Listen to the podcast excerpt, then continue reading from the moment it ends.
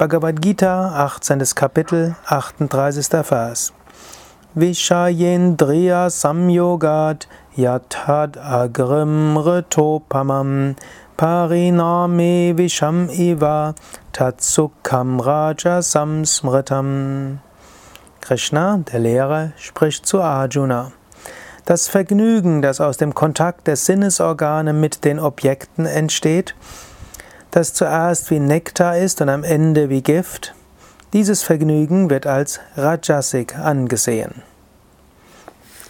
Vergnügen kommt aus dem Kontakt der Sinnesorgane mit den Objekten, ist zuerst wie Nektar und am Ende wie Gift. Das ist Rajasik.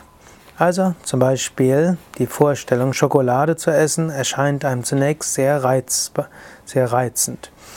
Wenn man die Schokolade isst, in dem Moment ist sie auch wie Nektar. Aber nachher ist sie wie Gift.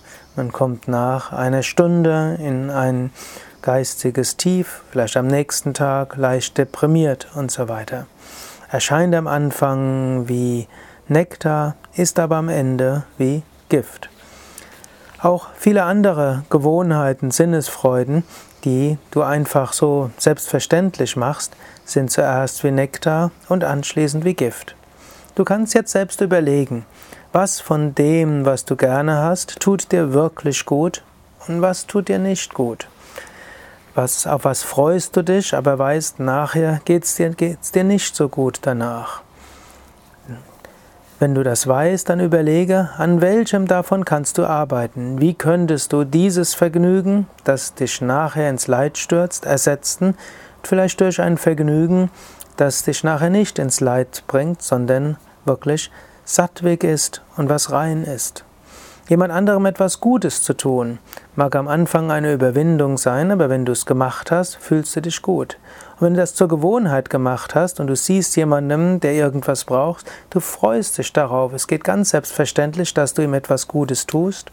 Du freust dich, während du ihm etwas Gutes tust und nachher freust du dich auch. Währenddessen jemanden dazu zu überreden, hm, etwas äh, zu tun für dich, was ihm eigentlich nicht gut tut, da magst du dich am Anfang vielleicht drauf freuen, aber nachher fühlst du dich irgendwie schlecht und fade. Daher tue das, was gut ist, gut für dich, gut für andere. Lerne das zu mögen, was gut ist. Das ist eine der Lektionen für einen spirituellen Aspiranten.